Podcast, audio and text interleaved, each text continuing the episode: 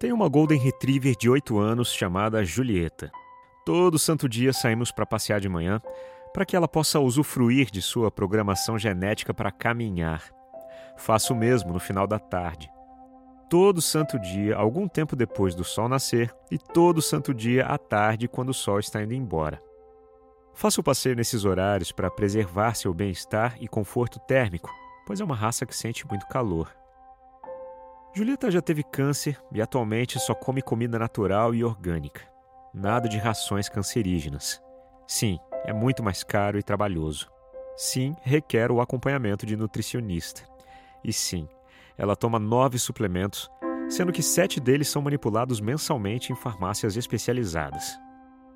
Todos os dias observo a cor de sua urina e a consistência de suas fezes, além da frequência do uso do banheiro, para saber se está tudo ok.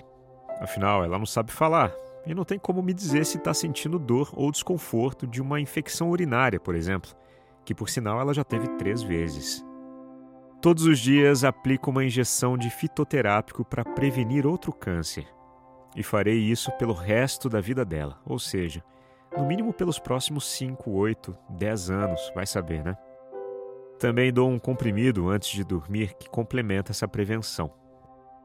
Troco a água de sua tigela de 3 a 4 vezes por dia. Fico de olho para saber se está tomando água o suficiente para que não desenvolva algum problema de saúde decorrente da ingestão de pouca água. Todos os dias faço a profilaxia de pulgas e carrapatos, misturando na comida um medicamento natural que é bem menos agressivo e artificial que os industrializados. Julieta tem artrose. Toma suplemento, faz fisioterapia. Tomo cuidado para não me exceder nas caminhadas e exercícios físicos impactantes demais. Não a deixo mais descer do carro sozinha, pulando. Ajudo quase pegando seus 32 quilos no colo para não piorar a situação com um impacto, especialmente nas articulações dianteiras. Ainda assim, Julieta dá muito menos trabalho do que pessoas. Olha, nem se compara, viu? Todos os dias lido com gente ignorante e desinformada. Todos os dias enfrento algum tipo de gozação por tratar bem do meu pet, que é uma responsabilidade minha, Todos os dias sou julgado, criticado e ridicularizado, acredite se quiser. Às vezes fico meio abalado, não vou negar. Às vezes me questiono se eu não estou exagerando nos cuidados, se não devo tratar cachorro como cachorro, como dizem por aí de maneira pejorativa. Mas aí lembro da minha missão de vida, que é de inspirar pessoas, e retiro forças das entranhas do meu ser para me manter firme e dar o exemplo sendo absolutamente fiel aos meus valores. E aí também lembro que todos nós temos diferentes percepções de realidade. O que para mim não parece ter tanta importância, pode ser o mundo inteiro do outro.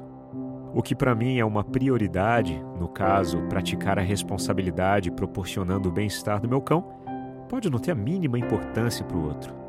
De qualquer forma, isso não dá direito a ninguém de caçoar dos valores e percepções dos outros. É respeito que chama, né? Mas muita gente se acha no direito de desrespeitar. Dessa forma, saber se posicionar com educação e assertividade diante disso tudo é um desafio diário. Por vezes, exige um esforço descomunal. Mas é um esforço que vale a pena. Porque quando você age em conformidade com seus maiores valores, no final das contas consegue colocar a cabeça no travesseiro e dormir um sono tranquilo. Um dos esportes preferidos que tenho praticado ultimamente é quebrar tabus. Isso me mantém vivo. Eu sinto que quebrei o tabu do cachorro de quintal. O tabu do cachorro que, abre aspas, tem que ser tratado como cachorro, fecha aspas. A questão é que cachorro tem sim que ser tratado como cachorro. O problema é que as pessoas geralmente pensam que entendem as necessidades de um cão sem nunca ter estudado psicologia canina ou muitas vezes sem nunca sequer ter tido um cão, por mais bizarro que isso pareça. É este o tabu a ser quebrado. Cachorros não precisam apenas de comida e quintal. Cachorros precisam ser estudados. Meu nome é Leandro Sozzi, sou locutor e esta é a voz da minha consciência.